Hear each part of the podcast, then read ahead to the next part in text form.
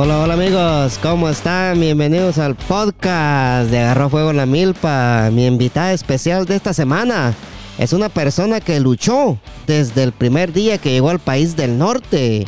Y hoy es una mujer exitosa en todo lo que hace. Démosle la bienvenida a Belén Barriga. Belén, ¿cómo estás?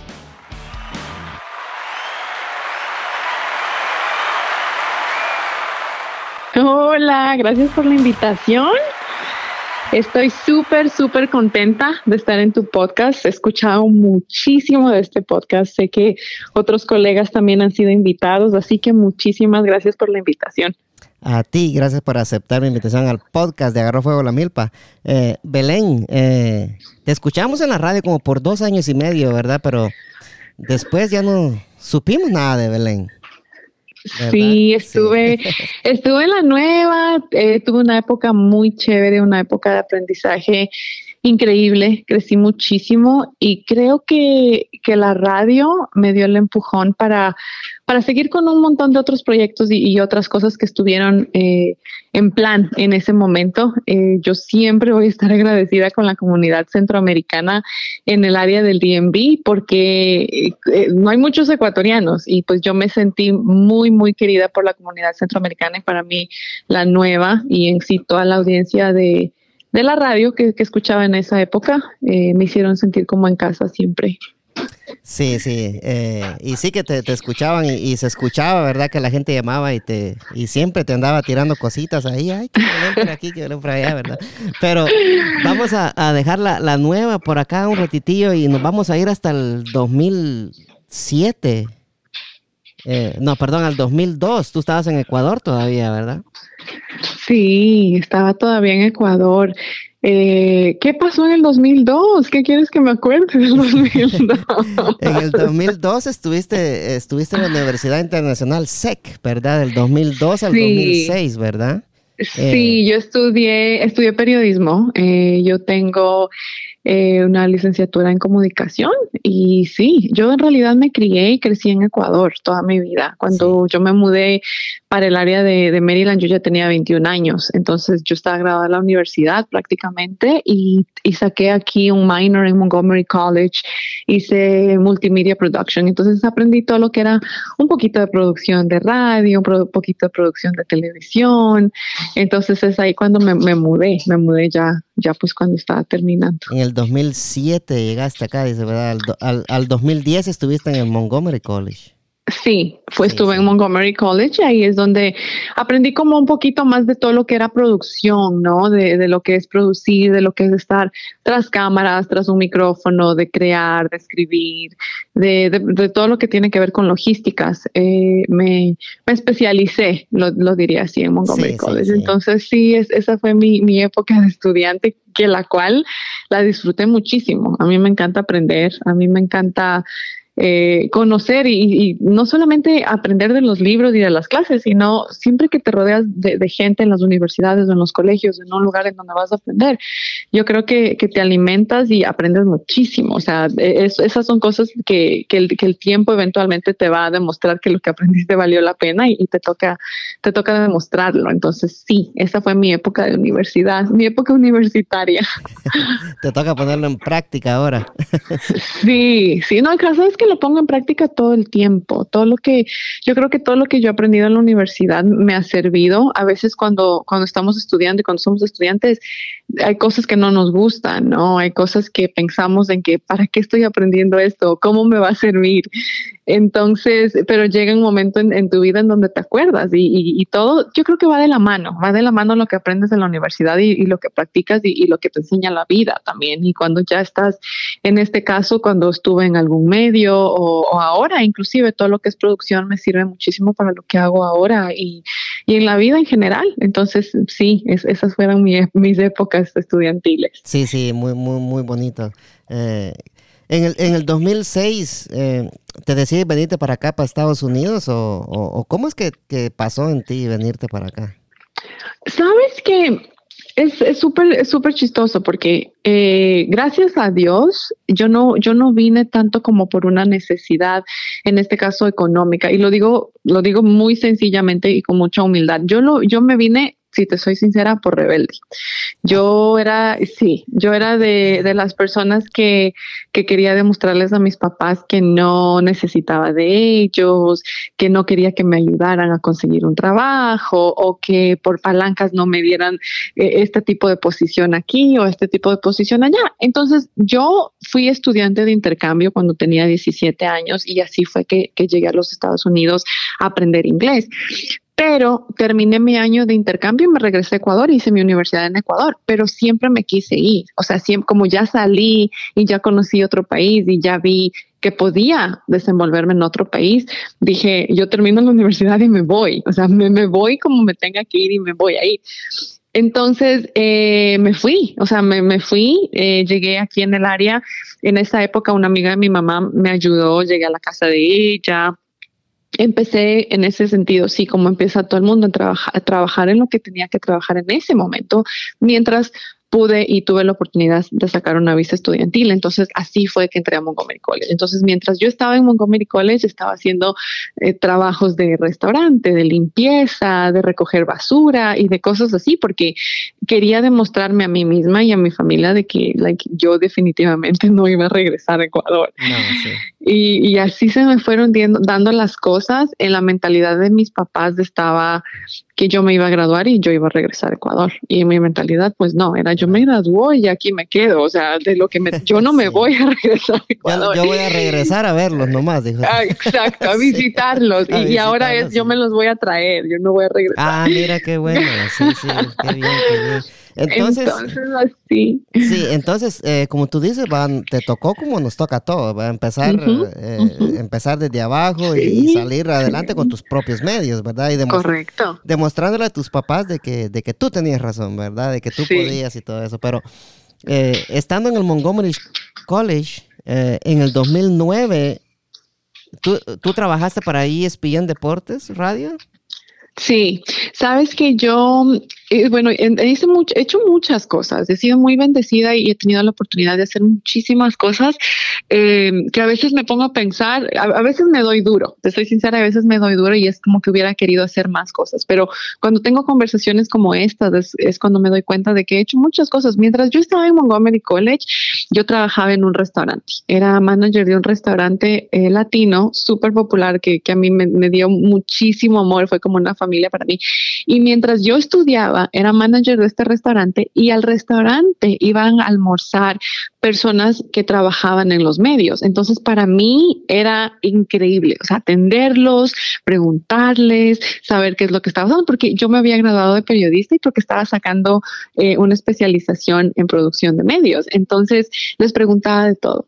Y en esas conocí a um, José Andrés. Él, él ahora, si no estoy mal, él trabaja ahora en ESPN en inglés y debe estar en Boston. Él, estuvo en, Telemundo, inclusive. Él, hizo deportes en Telemundo. Entonces, el apellido es Alfaro, si no estoy mal. Entonces él vino a comer y él me dijo que había una posición en ESPN para ser pasante y era ESPN Deportes Radio, era en español. Entonces con más razón me gustaba porque ellos cubrían fútbol como el DC United, que en, ahora el fútbol es popular, pero en esa época no era tan popular como ahora. Tú sabes, aquí es el... sí, exacto. Aquí es fútbol americano, béisbol, básquetbol, hockey, pero el fútbol soccer, pues nadie le paraba bola en ese, en ese tiempo. Entonces, eh, apliqué para la pasantía y me la dieron. Entonces yo iba al college, trabajaba en el restaurante argentino, era un restaurante argentino, y aparte tenía mis pasantías en ESPN y, la, y eran, eran pasantías pagadas. Entonces aprendí hartísimo. Fui a los partidos de los Redskins, fui a los partidos del DC United, estaba viviendo el momento eh, de mi vida en esa época tenía que 22, 22 años y yo estuve eh, cubriendo muchas cosas de deportes en español. Entonces trabajé en radio y aprendí muchísimo. La pasantía no me duró tanto, si no estoy mal, estuve como ocho meses, casi un año, pero siempre va a estar en mi resumen. Sí, sí, sí, estuviste siete meses, dice por ahí, sí. Sí, como ocho meses, ya. Pero sí, e, es muy bonito, ¿verdad? Porque eh, vas y conoces a, muchos jugadores famosos que, la mayoría de la gente los quisiera conocer. Sí, sabes que sí, sí, en, realidad me sentía súper chiquitita en el sentido de que, por ejemplo, entraba a un, a un partido de los Redskins y estaba en la cancha de los Redskins y para mí era como una niña chiquita que está en un lugar impresionante, enorme, porque en, mi país no tengo eso. O sea, en mi país sí pude acudir a, partidos de fútbol y cosas así, pero no en esa magnitud. Y, y cómo aquí viven ese tipo de deportes. los, el deporte de fútbol americano, tú sabes que se llena, son 50 mil, 60 mil personas y que puedas estar ahí y que sea una radio en español. Y ESPN es súper reconocida y que yo haya podido hacer una pasantía ahí y, y que haya podido aprender y que me hayan podido pagar y que haya sido el primer trabajo en cuestión de medios aquí en este país, para mí fue, fue una bendición bien grande en realidad. Fue lo mejor, porque como tú dices, eso va a estar en tu resumen. Ah, mira, la muchachita esta estuvo en ESPN. Sí. Ah, vamos a ver, ¿verdad? Entonces, ahí ya tienes, ya tienes un plus ahí, ¿verdad? Para eso. sí, tienes razón. Sí, una, una, una, aventura muy bonita. O sea, tu vida es, una vida de aventuras, ¿verdad? Y, está, bien, está bien que tomes riesgos también, ¿verdad? Eh, sí. Entonces estuviste en ESPN Deportes, después pasaste a eventos VIP. Sí, me imagino que, que muchos de tus oyentes se acuerdan de eventos VIP Pass en esa época. Igual, ese restaurante, el, el, restaurante en el que trabajaba, la revista la venían a dejar, la venían a dejar y la ponían ahí en una esquinita y pues yo me hice muy amiga de Mauricio, que era el encargado y el creador de la revista en realidad.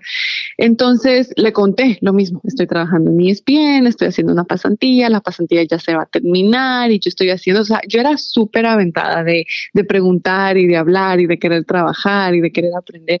Entonces, eh, en esa época, eh, Mao necesitaba alguien que empiece a escribir para la revista.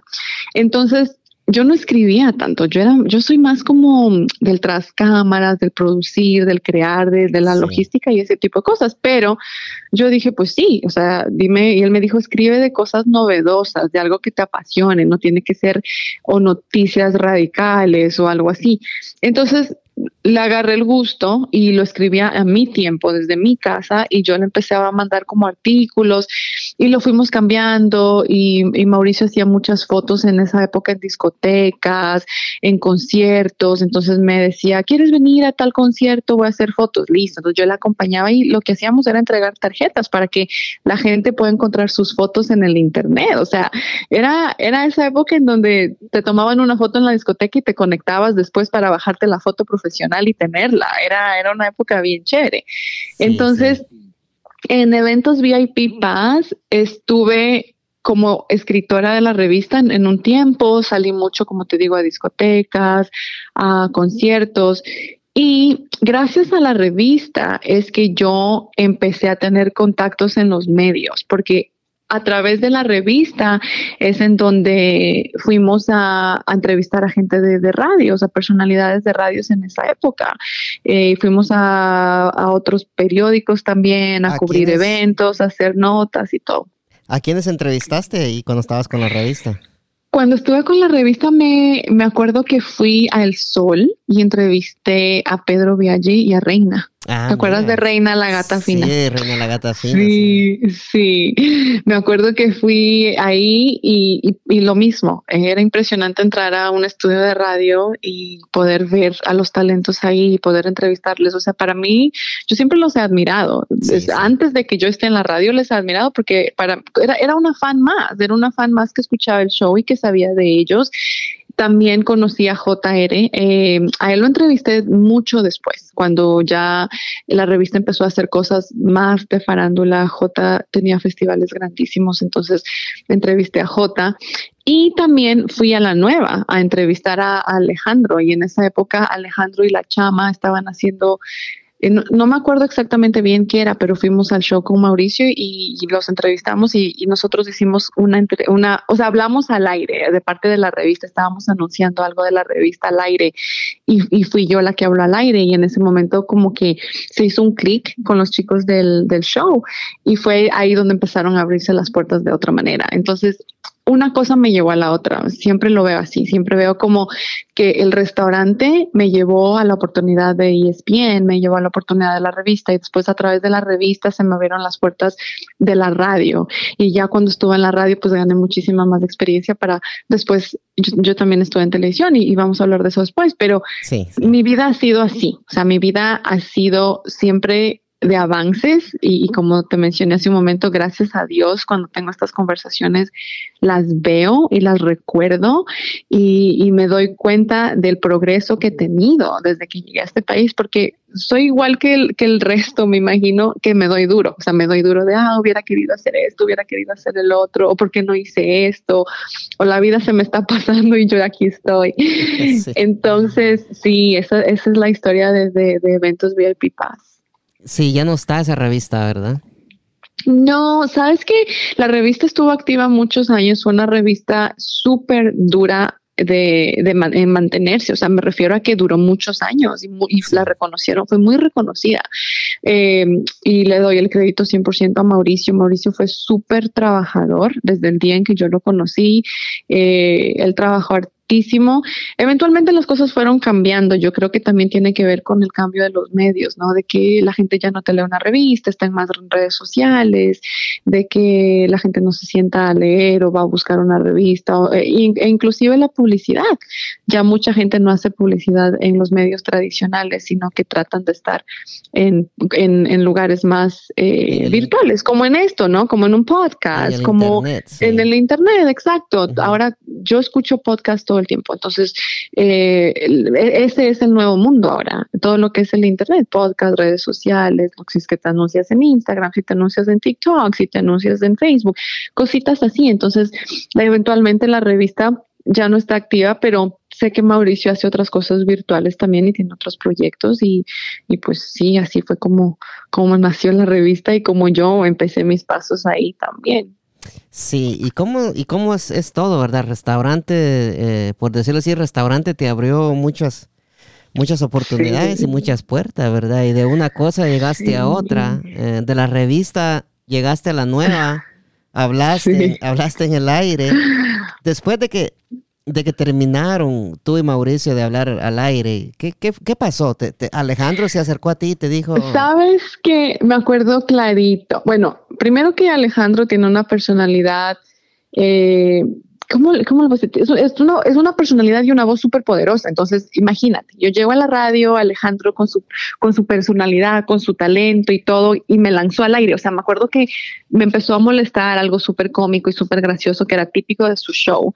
Y él me preguntó algo en el aire y yo como que le seguí el juego. Entonces, él paró y en el aire mismo me dijo, tú deberías hacer radio.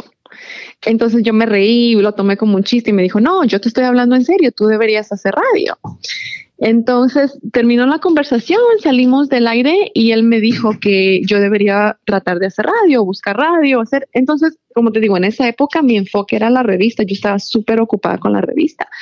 Entonces, cuando pasaron unos meses después, Ale me recomendó a mí para trabajar en otra radio, ni siquiera era en la nueva. Estaban buscando a alguien para que haga producción en otra radio, si no estoy mal, en esa época era Viva 900. Ah, ok. Y, y alguien que también es súper talentoso y que admiro muchísimo y que, y que sé que hasta ahora está en radio, es una personalidad increíble, Sergio Urriola. Necesitaba una productora. Entonces Alejandro me recomienda. Sergio Urriola ha estado dos veces en el podcast. ¿En serio? Sí, sí. yo recién empecé, estoy como creo en el cuarto capítulo de tu podcast, entonces tengo que seguir igualándome porque están interesantísimos a todas las personas que has tenido. Eso es lo chévere de los podcasts, ¿ves? Que uno puede regresar, uno puede escuchar de nuevo. Lo escuchas a la hora que quieras, cuando estás haciendo ejercicio, cuando estás pasando el vacuum. Sí, exacto, en el carro manejando. Y fíjate que tengo las entrevistas y tenemos los episodios regulares que son todos los jueves, donde damos noticias, hablamos un tema en específico. Y siempre yo trato de meterle un poquito el, chiste, ¿verdad? Para que la gente se ríe y no mantener a la gente aburrida. Eh, eh, los programas regulares son, son bien entretenidos también, sí. Pero sí, me decías, eh, Sergio Urriola, llegaste. Él, él, necesitaba una productora Y me acuerdo que Alejandro me llamó y me dijo, ¿te acuerdas que yo te dije que deberías estar en radio? Mira, Sergio necesita a alguien porque no le llama. Entonces yo llamé a Sergio y yo iba a tener una entrevista con Sergio. Y pongamos que Alejandro me mencionó esto un jueves y la entrevista iba a ser el lunes. El viernes Alejandro me llama y me dice, yo necesito una productora porque pasó esto, esto, esto en la radio, ¿por qué no vienes aquí y hablamos. Y yo estaba súper confundida. Entonces yo le dije, bueno, listo, yo voy. Entonces yo voy el viernes, hablo con Alejandro, me tengo mi reunión con Alejandro, con Walter, y me dicen, si quieres empiezas el lunes. Entonces lo primero que yo le dije fue, ¿qué le voy a decir a Sergio?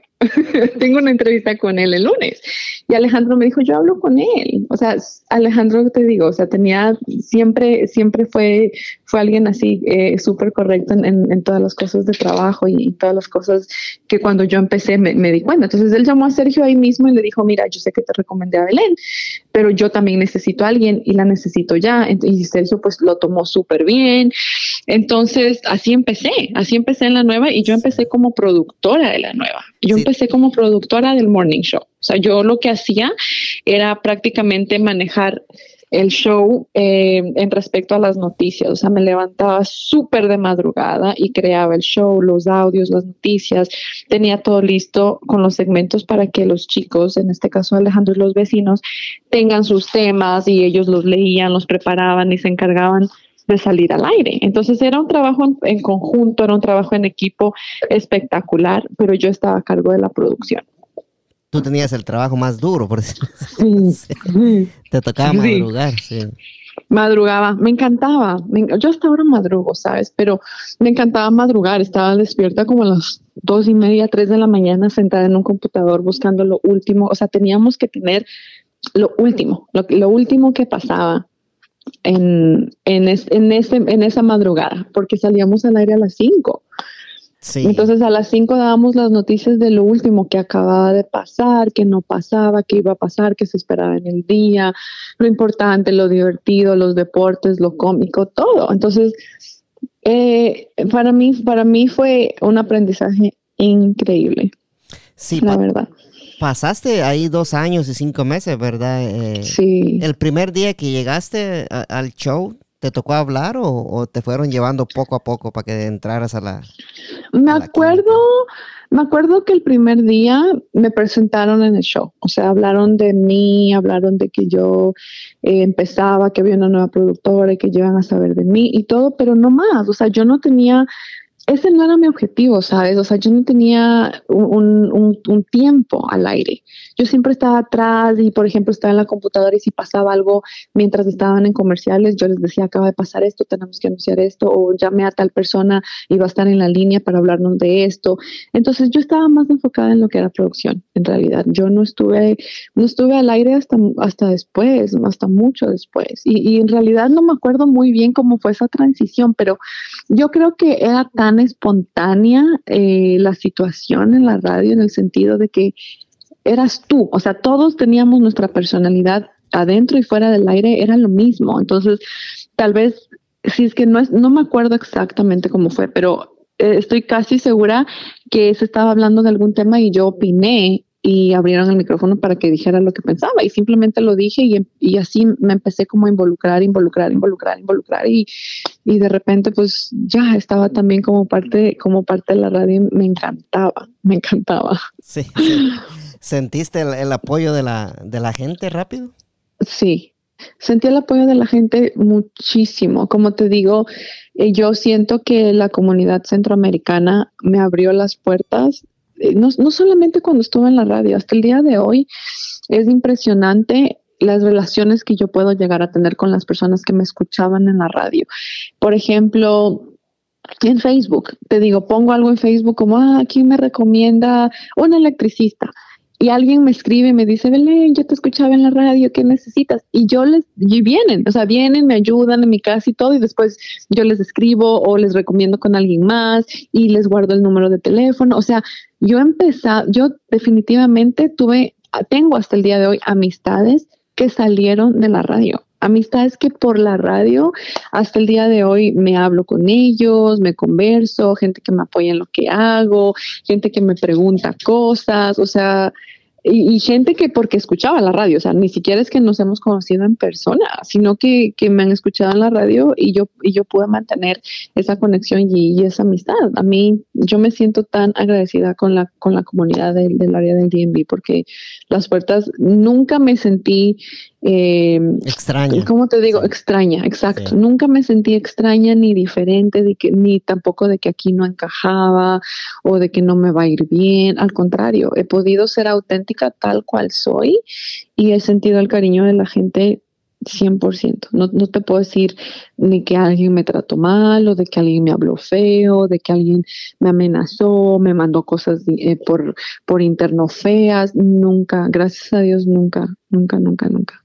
Sí, eh, pasó algo, dijiste tú cuando, cuando empezaste a, que la gente, empezaste a sentir el, amor de la gente, tú, tú dijiste, ¿te sentiste como rara o te, sentiste como que la gente te estaba como, te, ponía mucha atención, que tal vez te abrumaba, que te mandaban mensajes, que te hablaban por aquí, por allá, no, no, no sentiste esa, como eso al principio, al principio, ¿verdad? Sabes que no, o sea, sí tuve, sí tuve... Eh, como que una sorpresa, ¿no? Porque, por ejemplo, yo nunca cambié mis redes sociales como para que sean solo de la radio o solo esto. Mis redes sociales personales, yo las convertí en redes públicas de un día para el otro. O sea, yo dije, si yo me voy a meter en esto, tiene que ser tal cual soy. O sea, no fui la persona de que, ok, me voy a abrir otro Facebook para la gente de la radio, ni otro, nada, nada, nada que ver. Lo que sí hice, y al comienzo creo que mucha gente me dijo, no, no deberías hacer eso, no sé qué, pero hasta el día de hoy yo soy así. Yo le respondía a todo el mundo. Y cuando te digo a todo el mundo, le respondía a todo el mundo. O sea, me, quedaba el tiempo que me tenía que quedar. Y por ejemplo, me decían, hola, y inclusive les decía, ya te respondí, no sé qué, no puedo seguir en la conversación ahorita por esto, por esto, por esto, te escribo otro día. O sea, pero nunca es que les dejaba en blanco o les dejaba de escribir o borraba el comentario, nada, nunca. Entonces sentí que eso sí me robó muchísimo tiempo y me robó muchísima energía, porque en el momento en el que, por ejemplo, no respondía, sí me reclamaba, o sea, o me demoraba, me demoraba en responder y ah, alguien me decía, sí, ¿y por qué ya no respondes? Ya no nos vas a contestar. Y, yo, no, pasó esto, o me fui de viaje, o me quedé sin batería. O sea, siempre respondía. No pero sean, no sean tan intensos, chicos. pero sabes que siento que que, que tenía que ser así, o sea, en su momento tenía que ser así, porque yo siento que esa era mi conexión con ellos, o, y, con, o sea, me refiero a ellos y ellas, ellos, y en el sentido de que ellos me preguntaban algo y yo les respondía y se creaba una, una relación de credibilidad también, de que yo no era la única persona que estaba ahí en la radio y me escuchaban, ah, sí, sí, jajaja, y nunca más sabían de mí. Sí, sí, sí. Entonces, no, y yo creo que ese crédito la comunidad y los oyentes en, esa época se merecían esa atención y se merecían las respuestas a las preguntas que hayan tenido en su momento, porque yo hubiera querido que así pase cuando, porque yo también escucho radio, yo también escucho podcast, yo también admiro a alguien y en, ese, en esa época pues sí, yo me sentí admirada o me sentí que, que, que, me buscaban porque algo positivo yo estaba trayendo a ellos a través de una noticia o a través de un evento, a través de algo. Entonces, no puedo solamente esperar que me escuchen y no escucharlos o no responderlos. Sí, sí. Y la gente, y la gente le gusta, ¿verdad? Cuando las, eh, cuando las personalidades como tú se toman la, la delicadeza de responder un mensaje o, saludarlos. Eh, por ejemplo, ¿verdad? Está Alejandro Negrón, el, el Chele González, César que son personas de que un saludo no te lo niegan, ¿verdad? Y, eso es lo que a la gente le gusta, ¿verdad? Y eso era lo que tú hacías, ¿verdad? Y ya era, tu naturaleza responderle a todos, porque tú sabías que te estaban dando mucho, ¿verdad? Sí, sí, sí, sí, yo creo que es lo mínimo que puedo hacer. Eh, de la misma manera, como te digo, la, la, mejor manera de ponerlo es así como ellos me escuchan cuatro horas, cinco horas en la radio y escuchar mi opinión y todo. Y a veces la gente llama para hablar en, al aire, pero no todo el mundo se podía conectar. Entonces me opinaban algo que en Facebook o me opinaban algo por mensaje y yo creo que se merecían una respuesta siempre siempre. Entonces eh, yo me encargué de que eso sucediera en lo que se refiere a mí. Yo siempre respondí. Y yo siempre que escuchaba, que, los escuchaba a ustedes, yo escuchaba muchas, pero muchas llamadas que llamaban enamorándote. ¿Sabes qué? ¿Sabes que sí? Me acuerdo que me era chistoso porque al comienzo, y me parecía súper cómico, el comienzo, eh, pues yo soy en Belén Barriga, entonces mucha gente llamaba y decía, yo la vi en Facebook y ella no es gordita, ella no tiene barriga, y nosotros oh entonces yo me reía, yo les decía, ese es mi apellido, ese es mi apellido, entonces me llamaban y me molestaban y todo, pero yo creo que era parte del show, como te digo, no siento, nunca me sentí falta algo respecto jamás. Y eso es algo que agradezco muchísimo. Es que la gente de, acá del DMV se mete en, los shows, ¿sabes? Y, y, y, les gusta molestar bastante. Y, lo hacían lo hacían por molestarte o por llamar la atención tuya, ¿verdad? Pero ¿te acuerdas tú que fue lo más chistoso que te dijeron alguna vez? Sabes que acordarme, acordarme así exactamente algo no, pero me acuerdo que teníamos un oyente que llamaba todo el tiempo pero todo el tiempo. Y en realidad hasta el día de hoy no sé cómo se llama, porque siempre nos mentía. O sea, se llama en, en, en en Facebook se llamaba Eric, ¿no? Y él me escribía siempre y todo, pero cuando llamaba al aire hacía voz, hacía imitaciones de voz. Entonces apenas contestábamos al aire, él imitaba a alguien y no podíamos parar de reírnos porque siempre imitaba a alguien diferente y hablaba como mujer, hablaba como viejita y hablaba como esto. Y nosotros empezamos, sí, sí, y nosotros empezamos como a tratar de adivinar quién era, porque nos llamaba todo el tiempo y decíamos, ya, pero dinos tu nombre.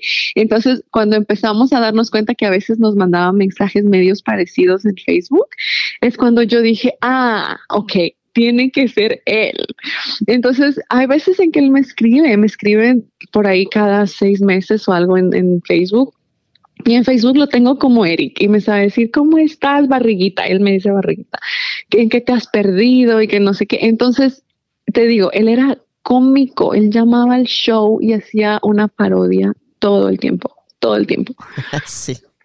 Le, gustaba, le gustaba el, show, ¿verdad? Y tenían un muy, muy buen programa, eh, Alejandro. Eh, yo todavía lo escucho a él en, las mañanas en la Agenda Radio DC, eh, el, programa que ellos tienen ahí por Facebook. está bueno, está bueno, sí. pero Belén, saliendo un poquito de la nueva, no sé, estoy viendo acá de que estuviste en algunas fundaciones, ¿verdad? estudiantes. Latino, Student Fund. Del, sí, sí, sabes que yo salí de la nueva y tuve un enfoque un poco más como de marketing y comunicación en el sentido administrativo. O sea, ya no tanto en medios. Eh, estuve en el Latino Student Fund, estuve por, por poco tiempo en realidad, pero es una organización súper eh, interesante en realidad. Es una organización que está en DC, pero ayuda a todos los estudiantes latinos del área. Tienen programas increíbles como, como tus, tus hijos pueden entrar a escuelas privadas, porque hay un porcentaje de las escuelas privadas que te pueden ayudar para que tu hijo pueda ser parte de una escuela privada, aplicaciones para universidades privadas para los latinos, eh, programas los fines de semana para nivelar a los estudiantes que no están haciendo bien en las escuelas, programas de inglés para los padres de familia. O sea, era, era, es una organización de, educación 100% dedicada a la comunidad latina, buenísima, tanto para niños desde chiquiticos hasta niños que ya están yendo a la universidad. Entonces estuve con ellos un tiempo, estuve con ellos un tiempo, creo que al salir de la nueva, yo tuve como, ¿qué será? Como me tuve que reinventar de, muchas maneras, tanto en lo personal como en lo profesional. Entonces estuve saltando de un lugar a otro hasta saber realmente qué quería, hasta ubicarme, hasta saber, saber qué pasaba conmigo en muchos sentidos, como te digo, tanto personal como, como profesional. Entonces estuve en el Latino Student Fund, fue una experiencia bastante diferente, pero fue chévere, estaba al otro lado, no estaban en los medios, sino al otro lado de, de tratar de que medios de comunicación hablen de, de esta organización, tanto medios en inglés como en español y ese tipo de cosas. Sí, dar a conocer la fundación, ¿verdad? Que, sí, sí, Hace un, excelente trabajo, ¿verdad? Sí, buenísimo, son buenísimos. Ellos todavía están, no sé cómo es ahora por, por, lo de la pandemia, pero ellos, ellos hicieron, hacen todavía muchas cosas por, por la comunidad latina. Me acuerdo que hacían galas, eventos para recaudar fondos para poder seguir ayudando con becas y con todo ese tipo de cosas. Sí, sí. Eh, ahí estuviste, bueno, sí, poco tiempo, dice, bueno, casi un año, ¿verdad? Ahí. Sí. casi un año, sí, sí. Y después de eso pasaste a freelance en News Report, ¿verdad? Sí, empecé a hacer todo como, sí.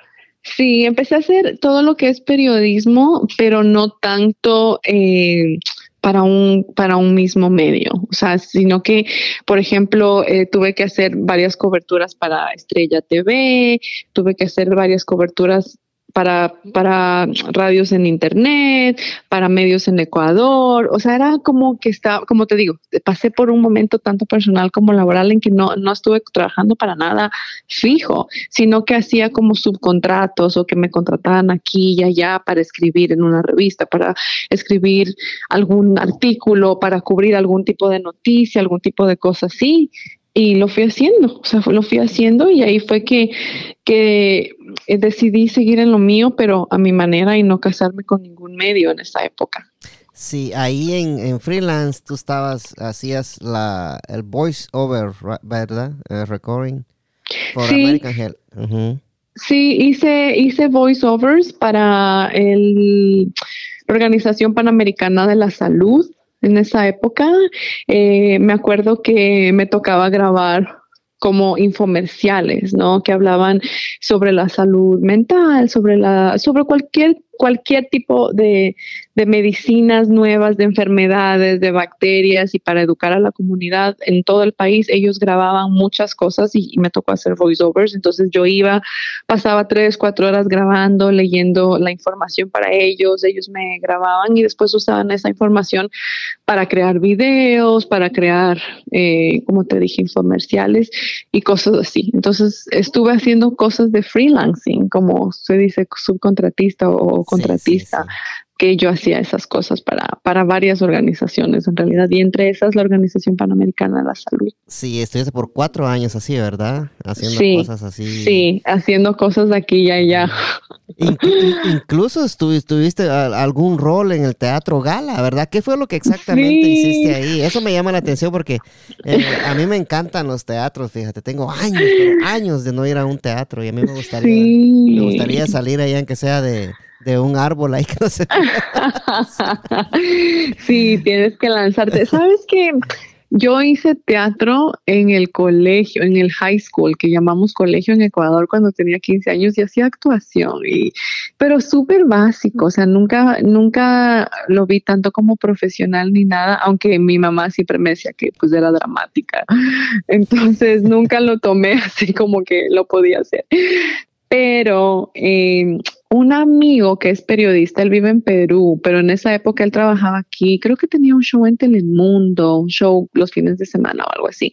Él creó una comedia que se llamaba Latinos en USA y era una comedia que salió por dos fines de semana consecutivos en el Teatro Gala. Entonces él lo que hizo fue audiciones, él llamó a audicionar y me acuerdo que como puedes, puedes ver, yo no tenía un trabajo estable, yo hacía grabaciones aquí, grabaciones acá, me movía por aquí, me movía por allá. Que era algo, era algo muy bonito, ¿verdad? O sea, ya cuando lo pones todo junto y como lo estamos hablando ahorita, era, fue una época muy, muy bonita, pudiste hacer muchas cosas, ¿verdad? Sí, sí, tienes razón. Fue una, fue una época en donde, en donde descubrí que podía aventarme a cosas que nunca las había hecho, ¿no? Y que ya no tenía, gracias a Dios, no tenía esa necesidad de tener un trabajo fijo, pero tampoco tenía ese miedo de cómo voy a hacer esto, no me va a ir bien. No, me lancé a intentar, me lancé a intentar.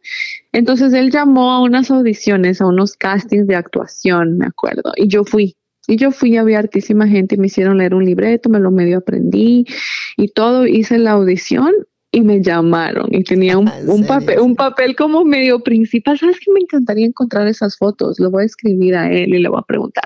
Pero tuve un papel como medio principal. Era, era una obra muy cómica, muy cómica. Era, era la típica de cuando un latino llega a Estados Unidos y que llegas todo entusiasmado y llegas al aeropuerto y pues nadie te espera porque todo el mundo está trabajando, ¿no? Porque los latinos trabajamos. Entonces, entonces enseñaban eso, ¿no? Al aeropuerto, ¿dónde está mi tía? Mi tía no llegó y la tía le llamaba, estoy trabajando, me demoro tres horas, espérame. Entonces, eh, ya. Y después, cuando después de cinco o seis años regresas a tu país y en cambio en tu país te esperan con qué me trajo, porque todo es tráeme algo, ¿no? Tráeme, tráeme, tráeme, tráeme, tráeme, tráeme, tráeme, tráeme. Entonces era una comedia. Ya, no lo esperan a uno, sino que las maletas, Sí, sí, sí. Entonces era una comedia chistosísima que tenía que ver en cómo es todo el proceso de, los latinos en Estados Unidos, de cómo se te olvida el español o, confundes las palabras o cómo la gente, no eres ni de aquí ni de allá, ¿no? La gente de tu país te dice, no, tú ya no eres de aquí, pero cuando estás aquí te dicen, no, tú no eres de acá tampoco. Pero él lo trató de hacer súper cómico, súper cómico y lo trabajadores que somos y cómo nos ingeniamos para hacer las cosas. Entonces era una comedia y me la disfruté me la disfruté muchísimo.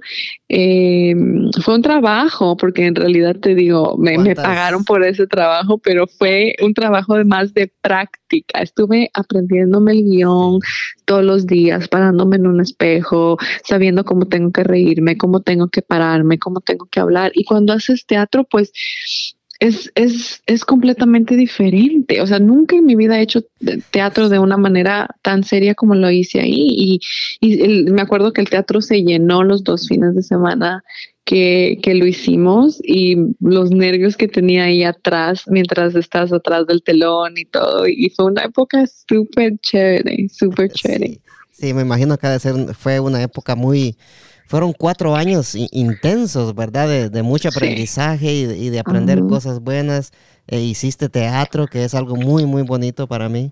Eh, pero antes de, una última pregunta antes de, antes de pasar a, Team Belu LLC, tu compañía, ¿verdad? Sí. Antes de pasar a eso, eh, fuiste corresponsal de, de noticias de, de Telesur. Sí, sabes que en esos cuatro años de freelancing, yo estuve haciendo muchos trabajos eh, de administración también. Yo vendí seguros, y estuve en una compañía de seguros trabajando eh, para un amigo al que quiero muchísimo, e inclusive ahora él es uno de mis clientes, es, como un hermano para mí. nationwide, ¿verdad? Nationwide, sí. Sabes que, bueno, ahora la agencia se llama RNG Insurance y y de la persona que te estoy hablando se llama Gabriel él es un gran amigo, es como un hermano para mí y yo empecé y él y él sabe, o sea, sabía mucho como de mis desbalances, ¿no? De que en esta época estoy haciendo esto, pero también quiero hacer esto, pero también quiero aprender esto y esto y esto. Entonces él necesitaba a alguien en su oficina y yo le dije, mira, yo te ayudo, o sea, yo me lanzo de front desk, de recepcionista, no tiene nada que ver con mi carrera, pero yo te ayudo. Él necesitaba eso en ese momento. Entonces, pero yo le decía, pero mientras yo estoy aquí, yo voy a seguir buscando un trabajo que tenga que ver con lo mío, que va a ser los medios. Y me voy a hacer trabajitos por acá de voiceover, voy a hacer, si es que me toca hacer actuación, voy a hacer. O sea, nunca me quise descuidar de lo mío. Entonces, gracias a Dios, Él siempre me abrió las puertas en ese sentido. O sea, siempre. Entonces, mientras yo estuve en seguros, saqué mi licencia para vender seguros, vendía seguros. Era una buena vendedora de seguros, lo creas o no. ¿Te, te gustaba? Sabes que me, me, gustaba el ambiente de la oficina, pero yo no siento que soy buena vendedora de, de llamarte a decirte que compres tu seguro. No, o sea, si tú le preguntas a él, tal vez él te va a decir, no, Belu es buena vendiendo seguros, porque yo sí vendía. Dentro de que te diga que no me gustaba, lo vendía, pero ese era mi trabajo. Pero no, es, no era mi pasión. Entonces, mientras yo estaba en seguros, eh, empecé a buscar trabajo, empecé a buscar trabajo y salió una posición en Telesur para ser corresponsal de noticias. Yo estudié periodismo, pero yo nunca he trabajado en noticias tan serias, en donde tienes que ser la corresponsal y Telesur es un canal internacional. Y aparte es un canal netamente venezolano y tú sabes que es, es es financiado por el gobierno de Venezuela. Entonces, no era un, era un canal extremadamente de, izquierda, o sea, era un, canal socialista en donde tenía, necesitaban una corresponsal en Estados Unidos. Yo apliqué, yo apliqué y yo creo que creo que todo lo que me ha pasado en la, en la, vida ahora lo veo y todo es de Dios porque ese trabajo me ayudó para salir de todas las cosas eh, tal vez negativas que estaba pasando en mi vida personal y conocí gente increíble en ese trabajo. Pude comprar mi primera casa gracias a ese trabajo. Em, y fue de Dios, o sea, yo estaba trabajando y me, me, llamaron, hice una entrevista, me dieron el trabajo, empecé como corresponsal de Telesur y te digo que me dio durísimo porque me tocaba gracias a Dios, como te digo, tuve un director de noticias espectacular, una productora de noticias más educada que, que, no te imaginas. O sea, ellos fueron los pilares de que las noticias todos los días salgan. Y el corresponsal principal de Telesur era Jorge Gestoso, que él trabajó en CNN. Entonces, él, él trabajaba conmigo. Él era, como te digo, él era la cara de Telesur en esa época. Él estuvo en CNN por muchísimos años y ahora trabajaba en Telesur y era el anchor principal. Entonces, nosotros que éramos los corresponsales teníamos que mantener eso, o sea, esa personalidad, ese nivel. Entonces fue un trabajo durísimo. Yo cubrí la llegada del Papa a Washington, D.C. Yo me tomé un selfie con el Papa que salió en todos los periódicos. y fue gracias a Telesur. Yo cubrí noticias en Nueva York, cubrí tristemente muchos de los tiroteos que pasaron eh, también aquí en los Estados Unidos. Entonces me tocó cubrir cosas bien fuertes, pero yo sentía la alegría de que, por ejemplo, mi familia en Ecuador podía verme porque Telesur llega hasta Ecuador. Entonces mi mamá me veía todos los días en el noticiero de Telesur, desde aquí. Yo cubría cosas desde aquí, eventos sociales, eh, los, los homeless, las personas eh, que no, no, o sea, de todo lo que te puedes imaginar. Gente latina discriminada, eh, gente que está muriendo en las calles porque están congelados en, época de invierno porque no tienen shelters donde quedarse. O sea, cubrí absolutamente todo. Entonces, descubrí otra parte de mí en que en realidad te digo, salí, salí completamente de mi zona de confort. Por más que yo estudié periodismo, salí de mi, de mi zona de confort porque me tuve que exponer a todos estos problemas sociales que estaban sucediendo en este país y que hasta ahora están sucediendo. Entonces, iba a las protestas de armas, eh, hablaba con personas que fueron asesinadas en algún tiroteo eventualmente y que estaban en contra de, alguna enmienda. Eh, fui a la Corte Suprema cuando aprobaron el matrimonio gay y pude cubrir ese tipo de cosas. Como te mencioné, cubrí la llegada del Papa, estuve, estuve en los eventos en los que estuvo el Papa. Entonces, salí de mi zona de confort como no te imaginas y aunque no trabajé en Telesur por mucho tiempo porque el contrato se terminó, en realidad no sé si es que Telesur continúa activo aquí en Washington porque quienes eran mis jefes tampoco trabajan ahí, salimos casi todos al mismo tiempo. Y creo que lo más valioso que aprendí en Telesur, aparte de la experiencia que gané, fue que gané unas amistades que tengo hasta el día de hoy y que sé que Dios me las puso en, en su momento y tengo una relación con ellos increíble y me educaron y me, y me enfocaron en el ambiente periodístico de otra manera que nadie lo había hecho. Entonces fue así como llegué a Telesur.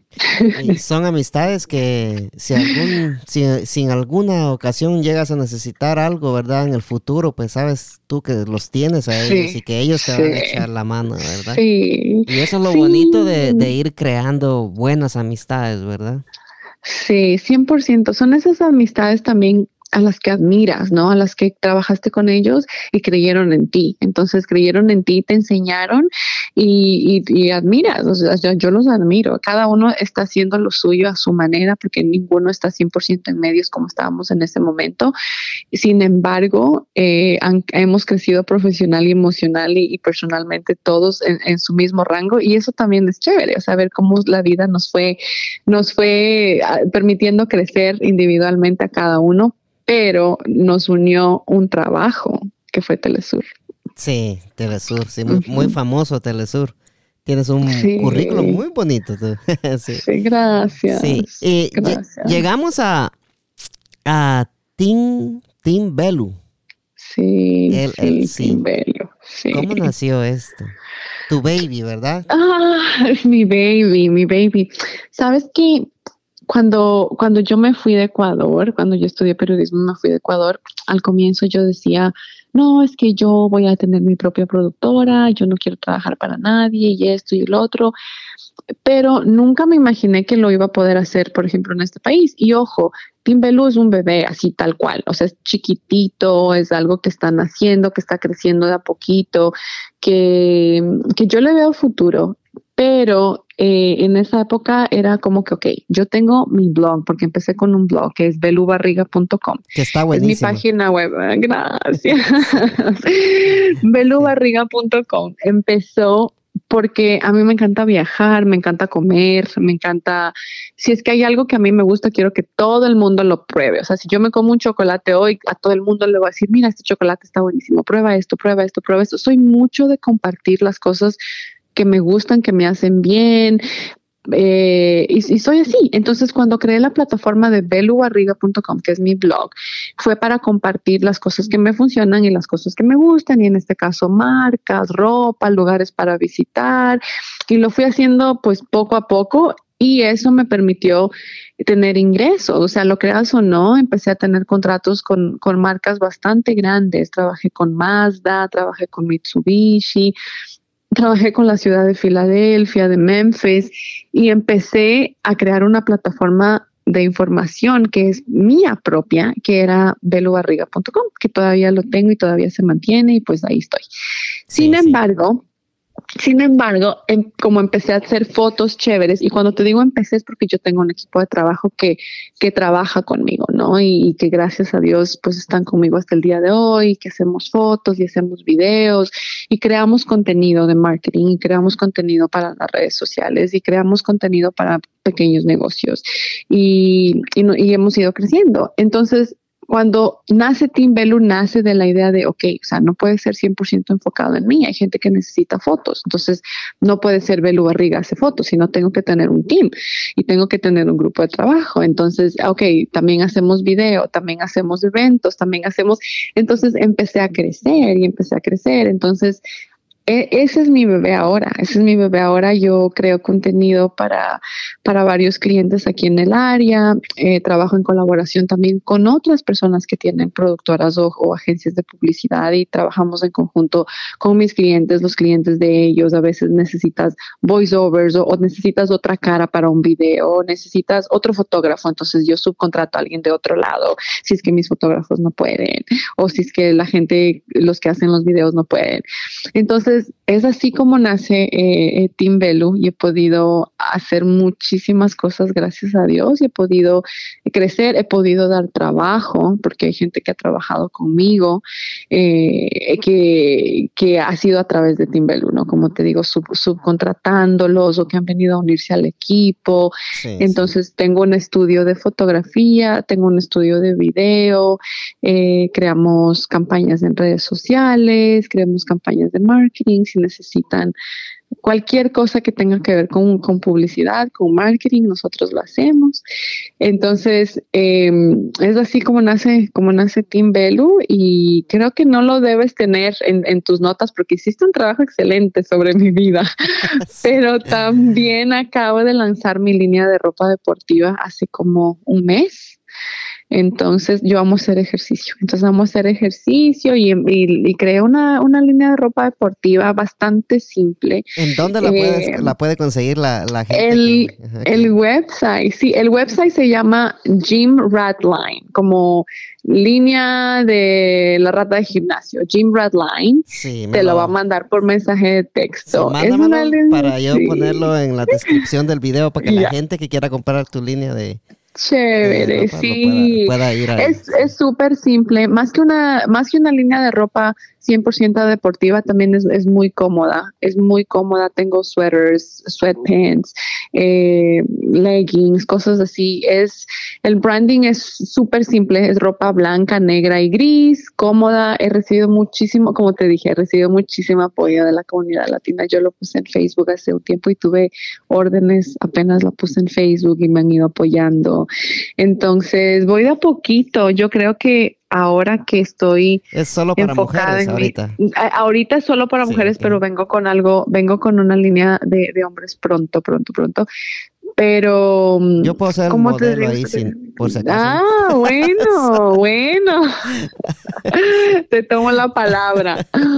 Te tomo la palabra, claro que sí. Entonces estoy en eso. Estoy enfocada en, en mis babies por ahora, que son que son mis, mis dos empresas y, y mi perro, Bruno. Sí, sí. Entonces, cuando, cuando, cuando, tú ya empezaste Team Belu, ¿Cuántos, ¿Con cuántos empleados empezaste? Porque ya tenías este... Eh, en realidad... Sí, en realidad, mira, cuando yo tenía el blog, el, bueno, tengo el blog, era, era solamente yo y Will quien me tomaba las fotos en ese momento, right? Entonces era, él era, éramos solo los dos, mi fotógrafo y yo, y nos las ingeniábamos para crear esto y crear esto. Entonces, Will hace videos, hace ediciones y todo y empezamos a hacer videos. Entonces éramos los dos, los dos para todo. De ahí hubo una época en que Will no estuvo en el área, tuvo que, estuvo como dos años fuera. Entonces yo mantuve mi blog yo sola y con otros fotógrafos que yo subcontrataba. Entonces, ahora que yo tengo Team Belu, yo ya tengo más personas. No, ojo, no tengo una, una compañía que yo tengo una oficina, un edificio, no. O sea, ahora prácticamente para este tipo de cosas que yo hago, son, son cosas que yo digo, mira, voy a tener un evento, necesito mis tres fotógrafos con los que siempre trabajo y los voy a llamar y vamos a ir a, hacer fotos de tal cliente. O van a necesitar unos videos para comerciales y necesito mi equipo de, de cuatro personas que me tienen que ayudar con esto, esto.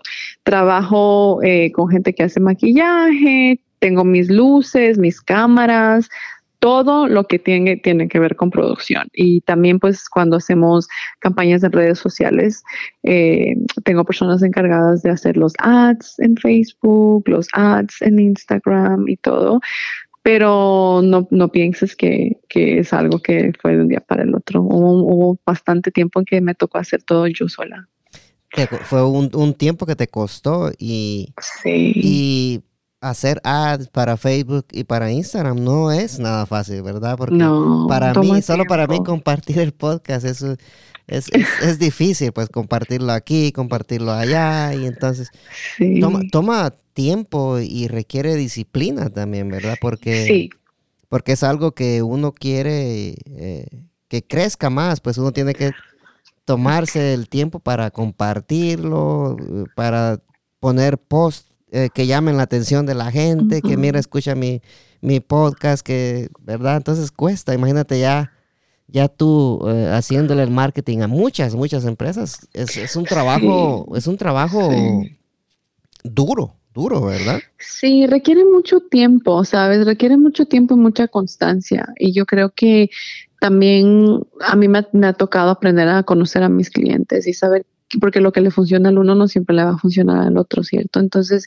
conocer a mis clientes, enfocarme en lo que ellos necesitan, escucharlos, tampoco, y, esto te lo, te lo digo de corazón, yo no me quiero llenar de clientes solamente para tener un, ingreso. Yo, yo me siento mucho más tranquila teniendo, no sé, cuatro clientes estables por, por un contrato de un año y que yo los pueda conocer y les pueda dar lo que ellos necesitan y los pueda mantener, porque cuando al menos no siento eh, todavía que mi equipo puede abarcar 20, 40, 50 clientes, todavía no. Por eso es que yo, yo trato de, asociarme con otras personas que hagan lo mismo que yo hago, porque así podemos compartir eh, los proyectos. Hay veces que yo tengo un cliente que me dice, ah, a mí me gustaría hacer esto, esto, esto, y si yo no lo hago, le digo, listo, yo, te, yo me puedo encargar de esto, pero trabajo con otra compañía que te pueda ayudar con eso.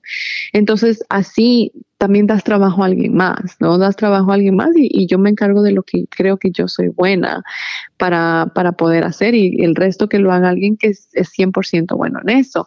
Pero sí me ha costado, me ha costado y también quiero aprovechar eh, para felicitarte porque yo siempre he pensado que las personas que hacen un podcast son súper talentosas. Yo sé que los podcasts ahorita son populares y créeme que yo tuve una conversación con Jenny, Jenny The Voice. Nosotras siempre quisimos hacer un podcast, siempre.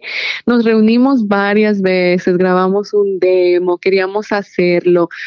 Y es, duro, es duro en cuestión de tiempo, porque ella tiene una familia, yo tengo mi trabajo acá, tengo mis clientes, tengo que enfocarme el tiempo en otras cosas y coincidir para grabar y después para editar y después para subirlo y después para promocionarlo y después para conseguir otro entrevistador y después, o sea, abarca muchísima dedicación y muchísimo tiempo que yo te admiro. Te admiro 100%, te admiro y me parece súper chévere que lo hayas hecho, de verdad que sí. Sí, te, tiene, toma mucho tiempo y te agradezco, eso me, me anima a mí a seguir adelante y déjame decirte algo, este, yo empecé el podcast sin saber nada, Belén, nada, nada, no sabía editar, no sabía nada, nada de audio, pero, pero yo tenía, tenía la gana de, hacerlo, era algo que yo quería hacer desde hace muchos años. Eh, hasta que le pregunté a este muchacho que yo escuchaba en los podcasts, ¿verdad? Que se llama Chente Drash, que es de Puerto Rico. Ajá. Yo le pregunté a él que qué grabadora usaba y qué micrófono. Y él muy amablemente me dijo, mira, uso tal grabadora, tal micrófono, eh, eh, ¿verdad? Eh, y, me dijo todo lo que necesitaba, pero no me dijo, vas a tener que editar los audios, vas a tener que aprender a editar. Belén, los primeros cuatro episodios eh, tienen, tienen bastantes eh, fallas, fíjate. Eh, hay un episodio que tiene una pausa de como de 15 minutos y, después vuelve a empezar otra vez. Pero sabes qué, yo digo, no, no, no lo voy a quitar. Este, es parte de. Sí, es parte de y yo quiero que estén ahí para que algún día, si yo quiero, si yo digo, ah, yo no quiero hacer podcast, andar molestando a la gente y todo esto, entonces yo digo, voy a poner un episodio de eso para recordarme que cómo empecé, ¿verdad? Porque fíjate, no sabía editar, no sabía incluso ni cómo grabarme con la máquina que había comprado. Eh, entonces empecé, empecé a ver en YouTube, a buscar, em, aprendí a editar los audios yo solito. Ahora, pues ahora sí sí puedo editarlos.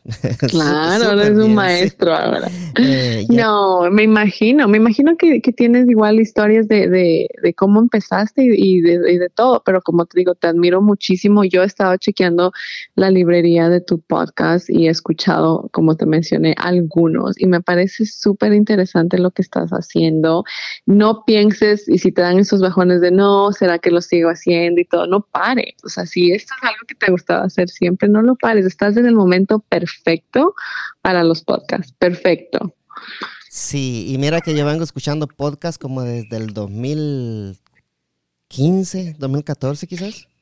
Sí, en serio, harto. cuando no eran tan populares. Cuando no eran tan populares, sí. Este, y, lo empecé a escuchar así de la nada, ¿sabes? Yo andaba buscando a, Vicente Fernández y me sale este muchacho que se llama Chenti Drash, que es de Puerto Rico. Y, yo miro que dice podcast y estaba ahí la cosita de, darle play. y dije le voy a dar play a esto a ver qué es. Dije yo, bueno, y empecé, me llamó la atención. Y él empezaba también en ese tiempo, pues. Eh, y, lo, y lo empecé a escuchar, él hablar a él con su amigo y, me gustó, ¿verdad? O sea, hay mucha gente que le gusta los podcasts. A mí me encantan los podcasts. Sí, a mí eh, también. Me gustan muchísimo. Los escucho en, inglés, también escucho varios en español. Eh, escucho el de Ana Faris, eh, que se llama Unqualify. Oh, no lo he escuchado, lo voy a anotar. Sí, ese está buenísimo ese, sí. Escucho el de eh, Renegados, que es de Barack Obama, con otro, otro señor, un cantante. De oh, Renegades, se llama él. Ajá. Y, escucho otro podcast eh, de, comedia también que se llama. Ah, chévere. Sí, eh, escucho otro podcast de comedia que se llama este Sex Talk with My Mom. Ajá. Entonces yo dije, ¿será cierto, diría que, que en verdad son mamá e hijo los que hablan de, de, sexo, verdad? Ajá, y es, sí. Y es, ajá, me, me, metí a escuchar el podcast y no se cree, es un podcast excelente, tienes que escucharlo también. Lo voy a buscar. es, buenísimo. El, Suena interesante. Sí, el, muchacho, él es, él es comediante. Eh, y la mamá también. Eh, es, bastante graciosa ella, pero está buenísimo. escucho el de, de, Fernando Palomo también. Qué chévere. ¿Sabes que yo escucho eh, Super Soul de Oprah? Ese escucho en inglés, escucho de uno de un mexicano que es, es increíble. Yo escucho muchas cosas motivacionales. El, el de mexicano se llama Puto el que no lo oye y te habla de la vida. Es buen, es increíble, lo tienes que escuchar también. Y ahorita empecé también con el de Aislinn Derbez, el hijo de la hija de Eugenio Derbez. Ah, sí, sí, sí. La magia del caos se llama. Sí. Pero voy a buscar el que, los que me dices tú. Me tienes que mandar un mensajito y yo los busco. Sí, yo te mando los, te voy a mandar un screenshot de mi, de Eso, ya, y yo te mando el mío. Sí, sí. Eh, bueno, Belén, eh, muchas gracias. Mira que pasamos una hora excelente para mí. Yo sé que eh, hay muchas cosas más que hablar. yo, yo siento que algún, algún día, no muy lejano, ¿verdad? Nos podemos a sentar a hablar y hablar de otras cosas, ¿verdad? Claro. Sí, como no sé, de la vida, ¿verdad? Cosas, cosas claro que, pasan. Sí. Fue un, placer tenerte en mi podcast. Eh, muy agradecido contigo. Espero que, que se repita. Muchas gracias a ti. En realidad que se me pasó súper rápido. Me encantó hablar contigo. Gracias por la invitación y espero poder verte pronto. Y estamos en contacto. Muchísimas gracias. A ti, muchas gracias por estar en el podcast de Agarró Fuego en la Milpa. Un saludo. Te cuidas. Chao.